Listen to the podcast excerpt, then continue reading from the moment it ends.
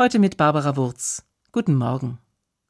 Der berühmte englische Komiker Charlie Chaplin hat mitten im Zweiten Weltkrieg seine komischen Filmrollen hinter sich gelassen und einen Film gedreht, in dem er den Kriegstreibern von damals den Spiegel vorgehalten hat. Der große Diktator.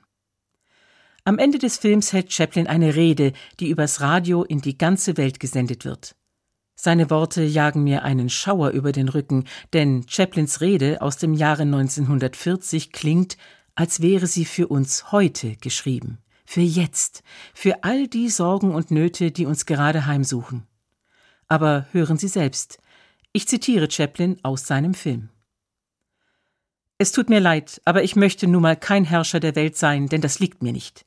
Ich möchte weder herrschen noch irgendwen erobern, sondern jedem Menschen helfen, wo immer ich kann. Den Juden, den Heiden, den Farbigen, den Weißen. Jeder Mensch sollte dem anderen helfen, nur so verbessern wir die Welt. Wir sollten am Glück des anderen teilhaben und nicht einander verabscheuen.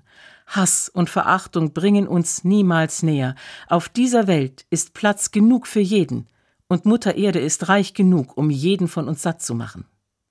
Im 17. Kapitel des Evangelisten Lukas steht, Gott wohnt in jedem Menschen, also nicht nur in einem oder in einer Gruppe von Menschen. Vergesst nie, Gott liegt in euch allen, und ihr als Volk habt alleine die Macht, die Macht, Kanonen zu fabrizieren, aber auch die Macht, Glück zu spenden. Ihr als Volk habt es in der Hand, dieses Leben einmalig kostbar zu machen, es mit wunderbarem Freiheitsgeist zu durchdringen. Daher im Namen der Demokratie. Lasst uns diese Macht nutzen.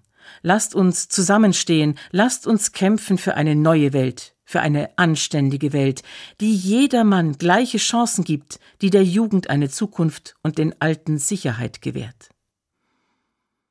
Chaplins über 70 Jahre alte Rede ist beängstigend aktuell.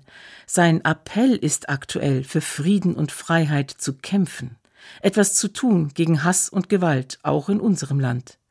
Wegsehen und wegducken kommt nicht in Frage. Chaplin beendet seine Rede mit diesem Appell. Nieder mit der Unterdrückung, dem Hass und der Intoleranz. Lasst uns kämpfen für eine Welt der Sauberkeit, in der die Vernunft siegt, in der Fortschritt und Wissenschaft uns allen zum Segen gereicht. Kameraden, im Namen der Demokratie, dafür lasst uns streiten. Barbara Wurz, Stuttgart, Evangelische Kirche